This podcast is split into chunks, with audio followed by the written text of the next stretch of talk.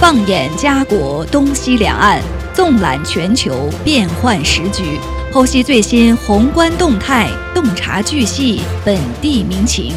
Yes, my radio。今日话题，欢迎您的收听。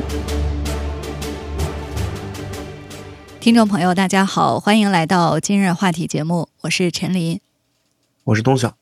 呃，今天呢，我们首先来聊一聊这个汽车被盗这样的一个话题。相信大家啊，在最近的一两年当中呢，经常会听到这样的案例，甚至这种盗车案件可能发生在了自己的身上，或者是亲朋好友的身上。大家都感慨啊，说这个车辆被盗呢，真是防不胜防，盗贼呢在几分钟之内就可以把车辆开走。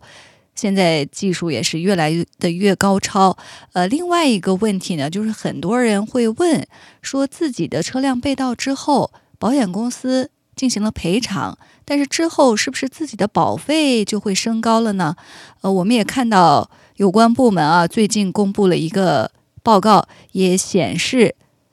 所有的车主如果面临这种。车辆被盗的高风险的环境当中，所有的车主保险费其实都是要大涨的。我们也来具体了解一下为什么会出现这样的情况。没错，那其实从去年来看，这个加拿大保险业就是因为汽车的这个失窃案件，已经损失了接近呃十亿元。那么仅仅在安省的损失就已经就达到了这个七亿元的额度。那么由于这个失窃的这些迹象并没有得到一个减缓，那么。一些保险公司也正在对那些驾驶容易被盗的车辆增加这个保险的费用，包括这个本田的 CR-AV，包括凌志 RX 系列等车的车主啊，就有可能会面临这样的问题，他们也将会在未来的生活里可能会面临一个高额的保险费用。嗯，没错。呃，我看有一些朋友啊，最近如果在选这个车型、选新车的时候，以前都是考虑车辆的性价比啊等等方面，现在呢也不得不考虑说要购买的这个车型是不是被列在最容易被盗的呃车车型的前几位，这也是他们目前呃考虑的一个因素之一。呃，刚才我们提到的这几个车型啊，本田 CRV 还有凌志 RX 系列，真的是最易被盗的车型。那根据这个 Race Dot CA 的数据，一些保险公司呢，因为要承担巨额的保险赔付，所以就提高了保费。那如果您的车辆被认为是更容易被盗，保险公司呢就会加收附加费。那 Race.ca 的保险专家就表示说，在某些情况下，如果您的车辆在他们最易被盗车辆名单之上，附加费呢是甚至可能高达五百元。没错，嗯，世嘉宝也是有一个车主啊，表示他的这个凌志 SUV 啊，就在这个月的早些时候，被从他的这个车道上被盗了，也就是自家那个停车道的车道上。他说，他感到非常的愤怒，但是又感到非常沮丧，因为。让他无语的是，这些偷车贼啊，在偷走你车的时候啊，似乎毫不畏惧。他其实已经在家里安装了一个这个视频安全系统，并且带有这种警报的功能，能够提醒这些盗贼啊，他们正在被录像，并且要求啊离开他的住所。然而，即使拥有这种安全的防范措施啊，这些盗贼其实似乎并没有因此而感到退缩。他们偷走了，他们不仅偷走了他的车，尽管。是需要拆开这个车的方向盘锁，呃，对，很多车主防盗现在很多手段啊，就是首要的一个就是最简单易行的，可能就是安装这个方向盘锁，呃，以为这样呢就可以防盗，其实不然。我们看到这个案例当中，就是窃贼呢。是把这个被盗车主的方向盘切开，然后拆除了方向盘锁。那这位被盗车主表示，他被盗的车呢，现在还没有解决。呃，他也被告知，在购买新车的时候，保险费将增加每年两千三百元。呃，平摊到每一个月也是不小的数字，所以这位被盗车主 Pato 就说：“呃，我有一个家庭，我们确实需要一辆车。现在呢，车辆短缺，价格还高涨，利率也高，所以现在呢，一切都是一团糟。自从他丢失这个车辆之后呢，带来了无尽的麻烦，保险费呢也要增加。没错，那么根据数据显示啊，在某些情况下。多伦多一名三十五岁男性驾驶二零二零年的本田 CRV，没有前科记录的情况下，那么综合的保险费用相比去年来说就已经增加了百分之二十六。那么一些不仅如此，一些保险公司也是正在为这种高风险盗窃的车辆提供这个回扣，或者说是呃提供安装跟踪系统的这个服务。那么 CTV 的新闻也是上个月采访了密西的一个一位。朋友啊，他当时说收到他一封信，说他必须要安装这个跟踪装置，否则他的这个保险费用将会得到增加。那么这位朋友也是表示啊说，保险公司就好像说，如果你不按照保险公司的要求去增加这个安装跟踪装置，那么他们就会强制提高你的保费。那么现在也就是。比之前任何时候在购买车辆的时候，我们都应该事先了解清楚这个保险的费用，并且考虑那些可能会更便宜投保的汽车。嗯，没错，大家在选购车辆的时候，现在保费也成了一个不小的考虑的因素。我们也来看一下这个 Rates.ca，他们也公布了一个数据，就是在加拿大前十名被偷被盗车辆。最多的车型，那排在第一位的，呃，不知道大家心里有没有这个想法啊？排在第一位的就是 Honda 的 CRV，在这个一年当中啊，被盗车辆，哦，我们看到这个数据呢，被盗车辆显示是，呃，四千一百一十七辆，Honda CRV 呢。呃，被盗的数目是最多的。那排在第二位的就是 Lexus 的 RX 系列，被盗也是达到了两千二百零二辆。排在第三位的是福特的 F 一五零系列，然后接下来呢是 Honda Civic、Toyota 的 Highlander，还有呢就是第六位是 Ram 一五零零系列，接下来是雪佛兰呃 Silverado 系列，还有 Honda Accord。排在第九位的是 Jeep Grand Cherokee，排在第十位的是 Toyota 的 Rav4 系列。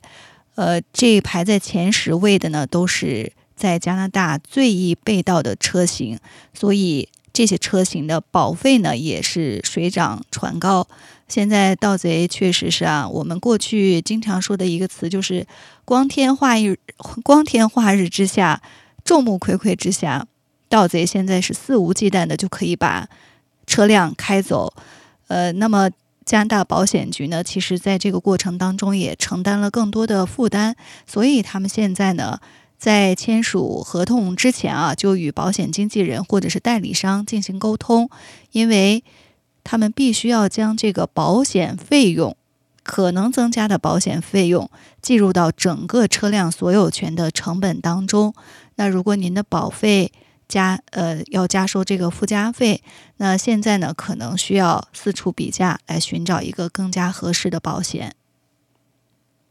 没错，也有些朋友作为消费者来表示啊，说如果你可能收到一封续约的邮件，上面要求向您收取五百元的附加费用，或者是任何类型的附加费用，因为您的这个车辆属于这个高风险的车辆，那么现在绝对是一个检查。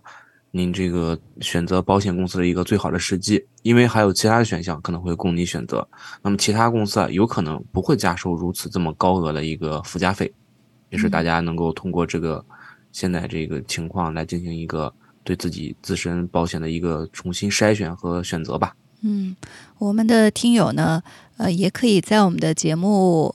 之后来留言啊，也可以说一说您的这个汽车保险费是不是属于这种。最易被盗的车型保险费是不是增加了？增加了多少？也可以跟我们的听众啊来分享这方面的信息，大家互通有无，了解更多的信息，也就可以为自己节省一些钱。呃，这是我们刚才分享的被盗车辆。之后，呃，之后保险费上涨的这样的一个话题，那很多车主呢，在车辆被盗之后，不仅要承担相应的损失，即使是保险公司进行了索赔，但是之后呢，保险费会上涨，也有呃这个比较大的一些麻烦。但是现在呢，我们还看到一种新型的偷车贼的，可以说是一种新路子吧，呃，也是让我们大开眼界啊。现在偷车贼呢。呃，根本就不用费力去偷，因为有人会乖乖的帮忙。我们也来看一下，到底是怎么样的一个案件类型。现在汽车被盗案可以说是居高不下，像。比如说盗窃车辆、抢劫车辆，还有呢就是复制这个车主的钥匙等等这些非法的技术手段。那最近呢，警方就透露说，汽车盗窃又出现了新的犯罪手段，因为有犯罪团伙，他们正在使用这个内部作案的方式，轻而易举的将车盗走。我们也来关注一下。没错，那么根据安省的警方。表示说，有组织犯罪的团伙，他们会针对这个债务人和他们能施加压力的个人，那么要求这些人啊报告自己的汽车被盗，并且向这个保险公司进行一个索赔。但是事实上，这些人是自愿把汽车交给这个犯罪团伙的，这也是一种比较新的，算是一种骗保的方式嘛。那么安省的这个 OPP 有组织犯罪拖车和汽车盗窃小组的警官也是说，犯罪团伙的目标啊是这种弱势群体。因此，那些可能欠有组织犯罪团伙钱的人啊，他们就可能会被迫去租一辆高端的汽车，然后就报告说这个汽车被偷了。结果是一辆真正从来被没没有被真正被盗的汽车，提出了一辆保险索赔。那么这引发了一系列的问题，其中包括这个欺诈性的这个保险索赔，我们也是提到过。那么并且会导致其他司机的保险费更高额。那么，因此，保险公司也会把这个索赔金的金额最终转嫁到所有的司机上。嗯，在最近呢，警方就宣布啊，他们在安省的边境小城，就是呃温斯尔温莎，进行了一场大规模的打击行动。之后呢，就发现了这种。偷车贼的新路子，呃，警方在这个小镇上呢，追回了一百三十多辆被盗的车，其中大部分都是准备出口到海外、出口到境外的。那这次警方的行动呢，是温莎警察局和 OPP 安省警方的联合行动，呃，抓捕了呃二十三人，均受到刑事指控。呃，那多伦多有组织犯罪拖车和汽车盗窃小组的。警官就表示说，他也无法具体说明啊，温莎警方在行动当中是否采用了特殊的策略。呃，他对他说呢，这对警方来说同样是一个问题，特别是在这个涉及受害者的时候。呃，这名警官说呢，这些受到刑事指控的，呃，有可能也是受害者，应该说呢，也部分是受害者，他们可能就是因为容易受到有组织犯罪集团的影响。而成为了受害者，这种案件呢确实发生了。呃，这种情况呢也会发生在那些呃因为移民身份而处于弱势的群体身上。没错，那我们听到这种消息，也不禁让我们想起了在安省的拖车行业内也是发现了类似的这种大规模欺诈和腐败的行为吧。那么，根据《环球邮报》在二零二零年的一项调查显示。说安省的这个拖车行业其实存在了一些暴力行为和伪装这个碰撞报告、欺诈这个保险公司，也就是骗保的行为。那么警官也是表示啊，说这个汽车盗窃和拖车行业之间啊，确实存在着一些明确的关系。这也就是为什么他所在的警察部门专门负责打击这两个行业。那么警官还继续表示说，他们确实发现了很多这种案例啊，也正在调查一家拖车公司。是否参与了一些暴力行为，然后就顺藤摸瓜发现了这种车辆被盗的证据。但是警官也是表示，虽然说有些这个盗窃案涉及到这个伪造报告，但是啊，绝大数的这种受害者其实是毫无戒心的一些公众普通，也就是咱们这种普通人。那么 OPP 也是表示说，这个2014年到2021年的期间，全省全安省的这个车辆盗窃案增加了百分之七十二。在二零二二年的时候，这一个数字又增长到了百分之十四。那么，仅在今年的这个前六个月啊，盗盗车案的这个数量就已经接近去年的总数，所以说也是看到这是一个非常夸张的增长数字。没错，那一家协助保险欺诈和犯罪调查的非营利组织呢，就表示说，这样的一个趋势呢，呃，仅在去年就给保险公司造成了超过十亿元的损失。那 OPP 的副局长呢？呃，最近在温莎举行新闻发布会上也宣布了这个调查结果。他们的调查呢是从去年四月就开始了，当时呢是因为温莎的警方注意到车辆被盗报告数量激增，而且呢，犯罪行为是日益复杂。那监督调查的警官呢，就表示说，虽然被指控的个人呢与特定帮派或者是团体无关，但是他们本质上呢是有组织。团伙有组织犯罪，呃，被指控的人当中啊，有在二手车行业或者是国际和国内运输领域有经验的人。这样一说呢，可以说这个。案件的发生呢，很多都是跟内部人有关。这样的话，对于警方来说呢，是更难掌握或者更难破案。那大约百分之四十的被追回汽车车辆识别码，就是我们常说的 VIN 这个 number 已经被更改。那通过修改这些车辆的 VIN number，犯罪团伙呢就能够对车辆进行欺诈登记，并且呢很快就转售到海外。没错，那么除了这百分之四十啊，另外百分之六十的车辆是准备运往海外销售的，他们就包括这种阿阿拉伯联合酋长国啊，包括科威特啊、黎巴嫩啊、哥伦比亚和刚果民主共和国这些国家。那么加拿大的保险局啊，也是估计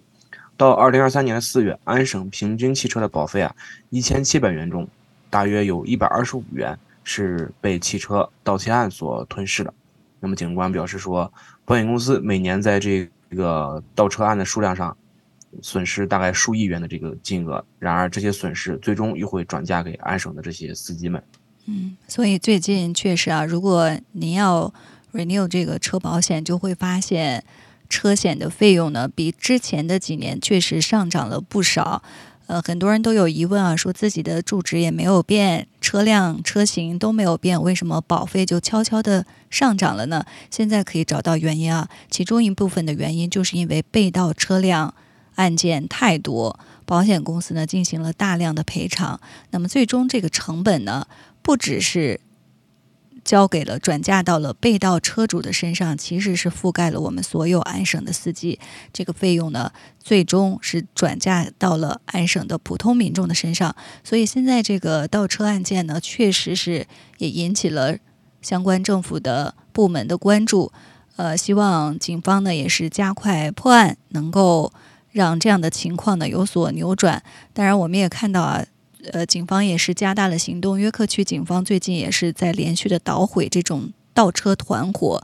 呃，有一个案件看到也是比较触目惊心啊。他们破获案件以后，发现这个窃贼呢有一百多万把万能钥匙，可以说呢是任何的车型，他们都有办法，都有能力在短时间内偷走。所以，希望警方能够加大这方面的力度，尽快的来。呃，解决这方面的问题。呃，接下来呢，我们再来关注中国方面的话题。那最近啊，中国呃经济呢发布了半年报、半年报告。那其中显示呢，国内生产总值同比增长百分之五点五。呃，对于这样的一个数据，或者说对于中国经济的一个走势，呃，国内国际呢都普遍关注。那有的人认为呢，是中国经济出现了一个放缓。呃，那也有的人认为呢，是经济恢复，是波浪式的发展，曲折式的前进。呃，我们也来给大家分享一下，关注中国经济的听友呢，也可以来关注一下，目前中国经济到底是一个什么样的状况。没错，那么我们展读中国经济的这个半年报啊，那么国内生产总值也是。同比增长了百分之五点五。那么，根据对中国经济恢复的一个走势啊，国内和国际上也是进行一个普遍的关注。那么，习近平书记在七月二十四日主持召开的这个中共中央政治局会议当中，也是表示，对当前一个经济形势和经济工作做出一些战略的判断和全面的部署。那么，他也是说，在这个疫情防控平稳转段之后啊，经济恢复是一个波浪式的发展、曲折式的前进的这么一个过程。那么，中国经济具有巨大的发展韧性和潜力，长期向好的基本方向是没有改变的。那么，我们也是，呃，中国全公民也是要用这种全全面、辩证、长远的一些眼光，既纵向看又横向看，在这个国际的比较当中啊，能够深刻理解这一战略判断，那么坚定信心，做好这个下半年的经济工作。嗯，我们也来首先关注一下这个中国经济上半年的成绩单啊，梳理一下。呃，要看清这个经济运行当中的一些亮点。那其中呢，外贸新三样，呃，表现呢比较突出。呃，那哪三样呢？包括电动载人汽车、锂锂离子蓄电池，还有太阳能电池外贸。呃，这个这三方面呢，被称为外贸的新三样。呃，这三方面呢，总计出口增长了百分之六十一点六，推动呃整体出口增长一点八个百分点。呃，数字的背后呢，可以看出是外贸加速提质增效，产业升级厚积薄发，中国制造啊，智慧的智，在这里是智慧的智。呃，势头强劲。呃，比如说拿新能源汽车来说，七月三号，中国第两千万辆新能源汽车在广州广汽埃安生产线下线。呃，从第一辆到第一千万辆用了二十七年，那从一千万辆突破到呃两千万辆，仅用了十七个月。呃，在长三角地区呢。一分钟五辆新能源整车就组装完成，四个小时车程内，一家新能源整车厂就解决所需的配套零部件。没错，这个全球一上一半以上的这个新能源汽车啊，行驶在中国的大陆上。那么，美国阿克西奥斯新闻网站也是报道说，这完全是得益于这个政策的支持和良性的竞争，以及乐于接受新兴技术的消费市场。那么，中国的新能源汽车行业发展是速度是非常迅猛的，在短短数年间就实现了一个极具竞争力的转变。那么，实体经济也一直是中国发展的这么一个本钱。那么，像其中啊，包括向全国提供全向全球提供百分之五十的风电设备，啊，百分之八十的光伏组件设备，大大降低了全球可再生能源的一个利用成本。那么，我们也是之前报道过，首艘国产的这个。大型游轮圆满完成首次试航，也就是那个魔都魔都号嘛。那么，全球最大的这个江海联运液联运行的这个液化天然气运输船也是完成了交付，包括这个福建舰也是下水了一周年。那么，从这 几几个情况也可以看出啊，中国的这个造船业三大明珠也是呃非常亮眼。那么，制造业啊，高端化、智能化、绿色化发展也是迈向新的步伐。包括自主可控啊、安全可靠、竞争力强，这些也都是现代化产业体系取得了一些新的进展。那么这个发展的本钱啊，也是在这些成绩的衬托下，可以显得是非常的沉甸甸。那么绿色发展就是上半年中国经济的这个又一大突出亮点。那么看一条那么大江来说，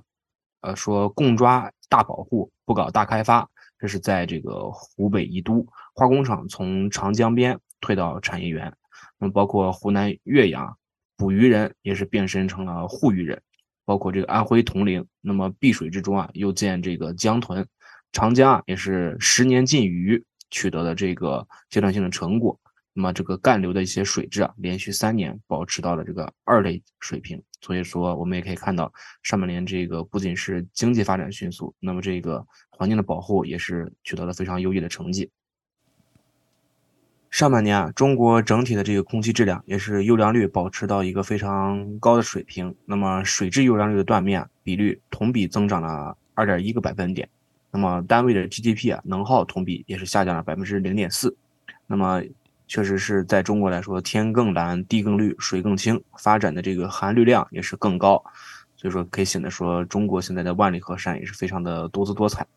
那么量的合理增长也是夯实稳的基础。那么质的有效提升也激发了，也是激发进的动能。所以说，作为中国年终的这些盘点的这些亮点成绩啊，其中值得细品的还有很多。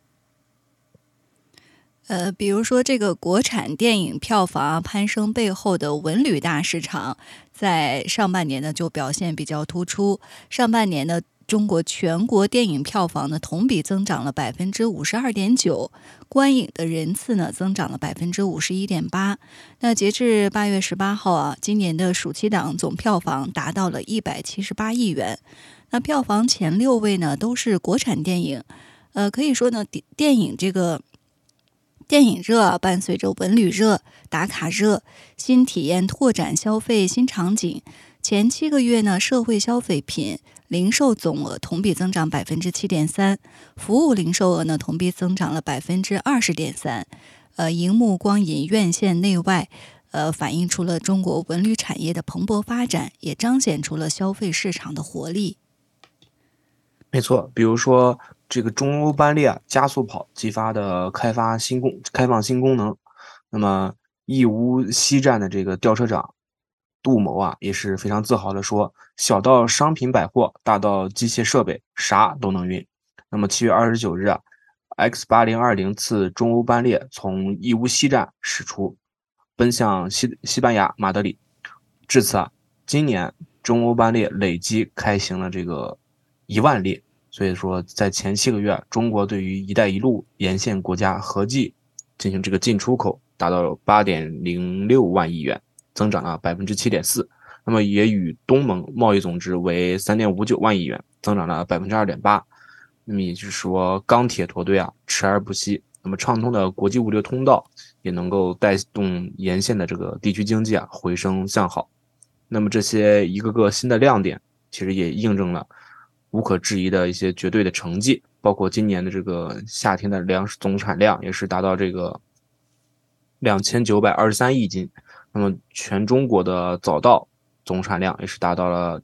增长百分之零点八。那么前七个月规模前七月规模以上的这个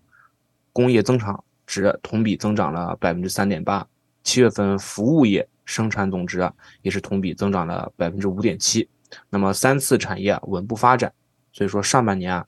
城镇新增就业六百七十八万人。那么居民人均可支配收入啊，实际是增长了百分之五点八，那么人民的生活质量也是得到了持续的改善。嗯，可以从这些不同领域的数字呢，看到中国经济的一个发展，也是观察中国经济的呃一扇窗口。那我们看到，呃，除了刚才提到的外贸、外贸，还有科技、呃，能源、汽车等等呢，现在还有就是。老旧小区的改造方面也是成绩亮眼。上半年的新开工改造城镇老旧小区呢，达到四万个，惠及居民呢七百四十二万户。呃，二零二一年以来呢，中国东部省份和中央单位呢，在脱贫地区打造了两千三百多个乡村振兴示范村。呃，这些短板呢，也是潜力，区域协调、城乡融合，为产业再布局和梯度转移提供。腾挪的空间，中国呢仍处于总需求较快释放的阶段。没错，那么持续推进中小型银行兼并重组，严格落实政府举债终身问责制，那么继续做好保交楼工作，加快项目建设交付，这也是兜底安全底线，助力平稳发展。那么符合预期，来之不易，这也是国家发展改革委员会主要责。负责的同志表示的一个口号。那么，中国的国民经济啊持续恢复，总体回升也是向好，高质量的发展扎实推进。这是在外部需求走弱、国际环境变化对中国不利影响的加大，呃，而且国内周中国国内周期性结构矛盾交织叠加，包括一些领域的风险隐患逐步显现的情况下，却能够实现的这个利好的形象和。前进的态势，那么其中啊，包括这个百分之五点五，其实是一个绝对的成绩和相对成绩的综合显现，那么也是诸多内在优势相互作用的一个体现。那么中国也是以习近平同志为核心的这个党中央坚强领导，那么有社会主义市场经济的体制优势，并且有超大规模市场的需求优势。有产业体系配套完整的供给优势，有大量高素质劳动者和企业家的人才优势，这才是正确认识到中国经济形势的一个逻辑起点。那除了一些亮眼的成绩之外啊，另外一个反映经济的指标呢，就是韧性。那放在全球坐标系当中比较呢，更能见出中国经济呢具有巨大的发展韧性和潜力，长期向好的基本面没有改变。呃，所以呢，要深刻理解中国经济恢复的波浪式发展、曲折式前进，还需要把视角呢放在全球的坐标系当中去观察。呃，国际货币基金组织首席经济学家皮埃尔古兰莎就表示说，全球经济呢正在从新冠疫情和俄乌冲突带来的影响当中逐步复苏。那进行国际比较呢，就更能发现中国经济回升向好，难能可贵。所以百分之五点五的增速呢，现在是领先全球。中国交出的这份答卷呢，含金量十足。而且现在中国的一个前景也是非常的优秀啊，我们可以说看出突出稳、强化前进、实现好，那么也是有信心、有条件、有能力、高质量完成这个全年经济社会发展的目标任务。那么深刻理解中国经济啊，呃，波浪式发展、曲折式前进，关键是要坚定这个信心。攻坚克难，做好当前的一些工作。那么另一方面，我们也要看到这个发展和前进是主流态势。然后另一方面是要做好应对波浪和曲折的准备。没错，经济的发展呢，从来都不是一马平川。呃，所以呃，专家学者认为呢，中国经济啊，从来都是在攻坚克难当中发展壮大的。这既是历史规律，也是经济规律。所以，呃。从这个百分之五点五的增长这样的一个数据啊，可以了解到中国经济目前发展的一个态势。呃，今天的今日话题呢，到这里就结束了。非常感谢大家的收听，下期节目再见。